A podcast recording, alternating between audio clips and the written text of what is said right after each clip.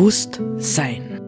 Wir befinden uns am Beginn einer tiefgreifenden Wandlung unserer gesellschaftlichen Lebensverhältnisse. Welche Gedanken und Inspirationen können uns dabei helfen, diesen Wandel zu bejahen und zu gestalten?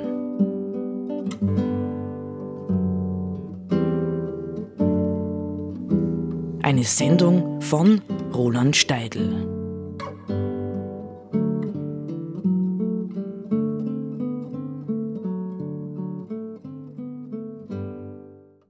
Unser Verhältnis zur Natur ist einfach anders. Ein Berg ist ein Berg, und wenn ich auf diesem Berg sitze, dann bin ich Stein und Ruhe. Eine weitere Aufgabe habe ich nicht. Und wenn ich dann über die Steppe gehe, dann bin ich Gras. Ich fühle, wie ich wachse oder verdorre, dufte oder raschle. Und wenn ich durch einen Fluss gehe, dann bin ich Wasser. Ich fließe. Diesen Gedanken kann ich auf andere Dinge auch übertragen. Mal bin ich Gletscher, mal Baum, mal Luft. Immer bin ich Teil der Erde und des Himmels und dessen, was dazwischen ist. Zitat Ende. Galsan Chinak im Gespräch mit Amelie Schenk. Diese Worte stammen nicht von einem Indianerhäuptling aus dem 19. Jahrhundert.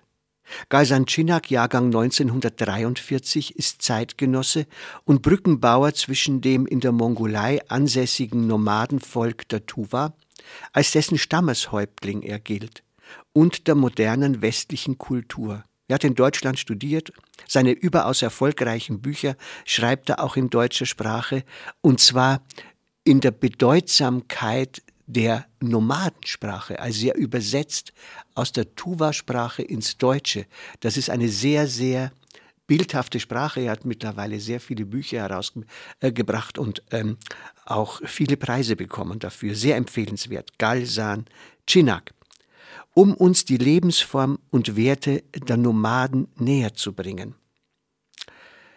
Ich möchte mit diesem Text ja und mit dem, was dahinter steckt, anschließen an die vergangene Sendung, wo es um die Frage ging, können wir ja als Spätlinge einer Lebensform, die an ihrer Grenze angekommen ist. Ja, die moderne westliche Welt ist in Wirklichkeit an ihrer Grenze angekommen.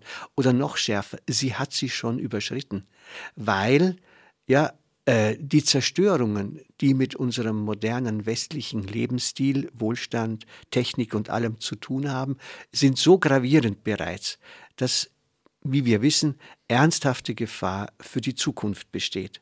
Also, wie, wie können wir ein Wort, ja, das manche vielleicht für romantisch halten, ein Wort wie Mutter Natur oder Mutter Erde für uns wieder mit neuem Inhalt füllen. Und nicht nur dies, es geht eben nicht um eine intellektuelle Spielerei, ja, nur um eine Begrifflichkeit, um eine Definitionsfrage, sondern es geht um die Frage, wie können wir diesen zunächst einmal vermutlich aus dem Kopf kommenden, ähm, diese Perspektive mit Leben erfüllen.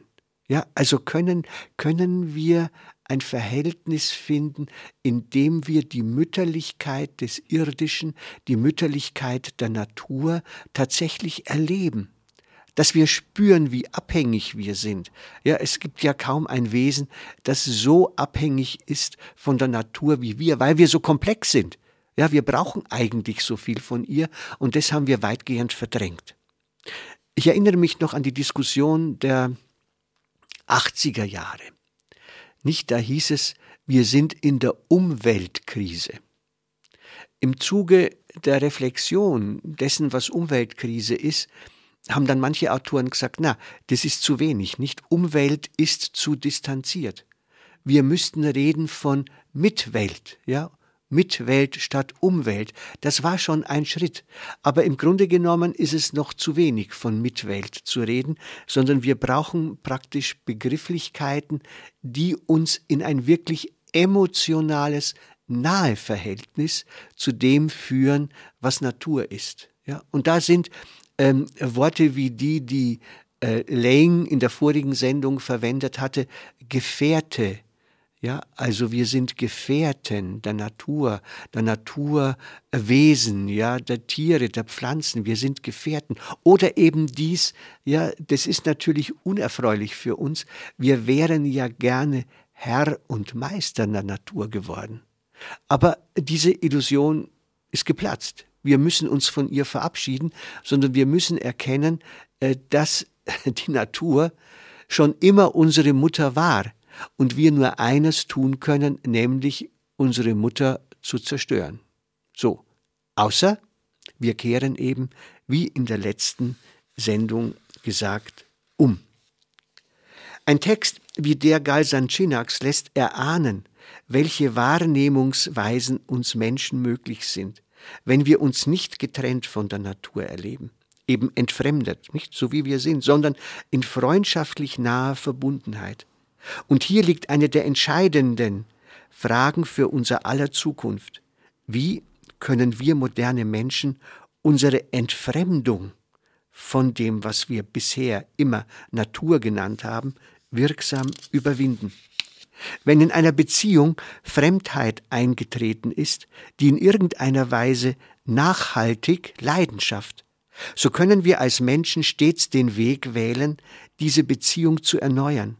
Das bedeutet, die Bewegung fort vom anderen kann umgekehrt werden. Nicht? Also hier sind wir mit den gleichen Begriffen wieder konfrontiert.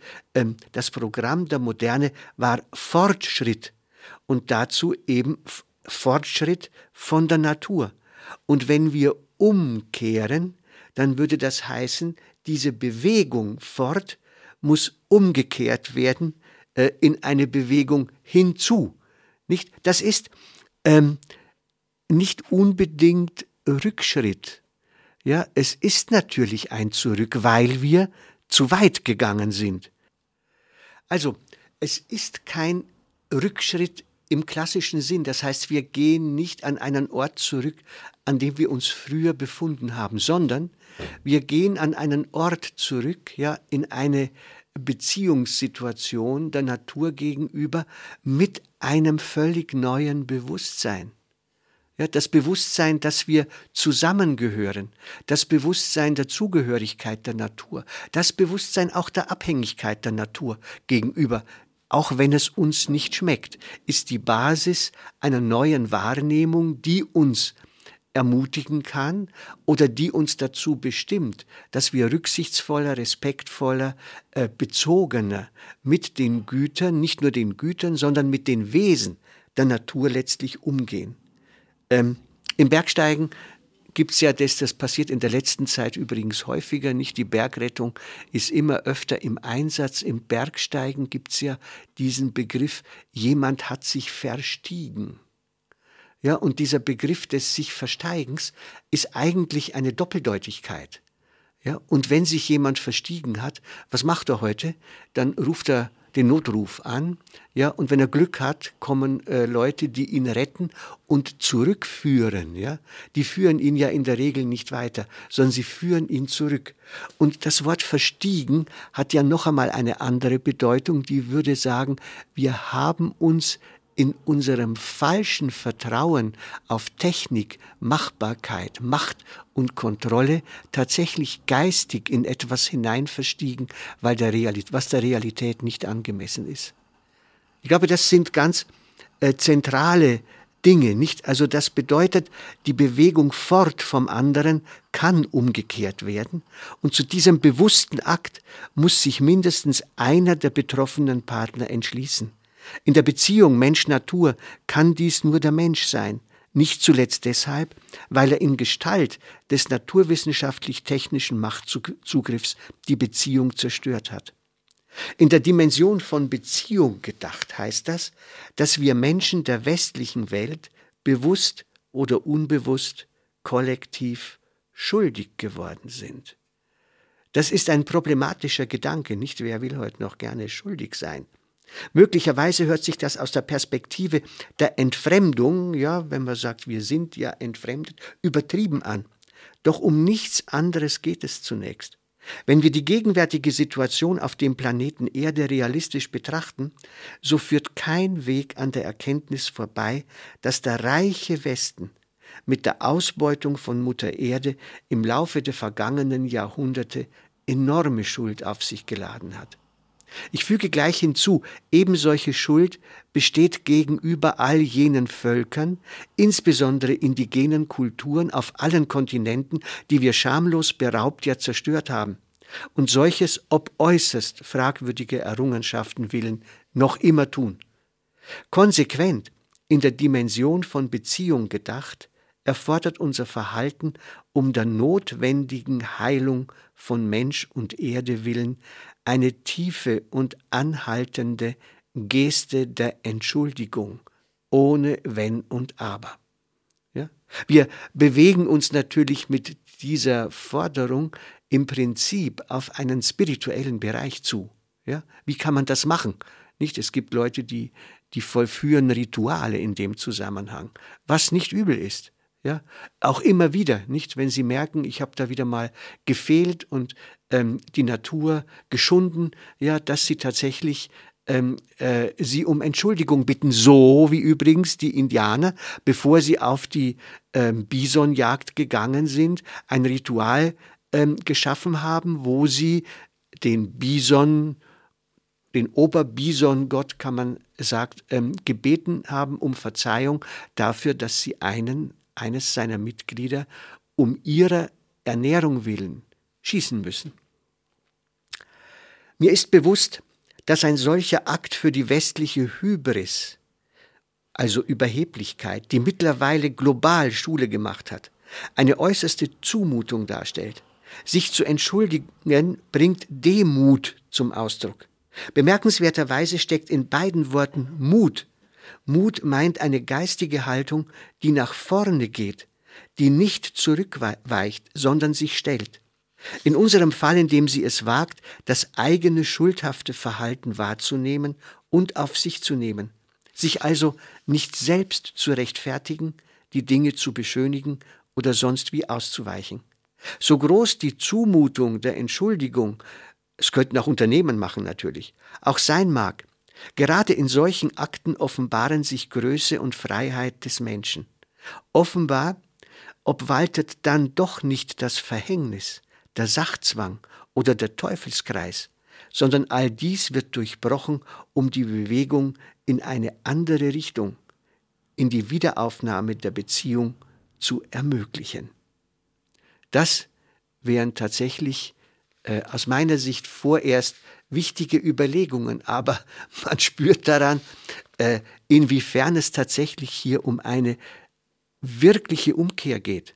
Ja, es muss wirklich erlebt werden, dass wir kulturell und die meisten von uns durch unsere Art, wie wir unseren Alltag leben, gefehlt haben und dass wir an der Stelle äh, dringend unser Verhalten ändern müssen.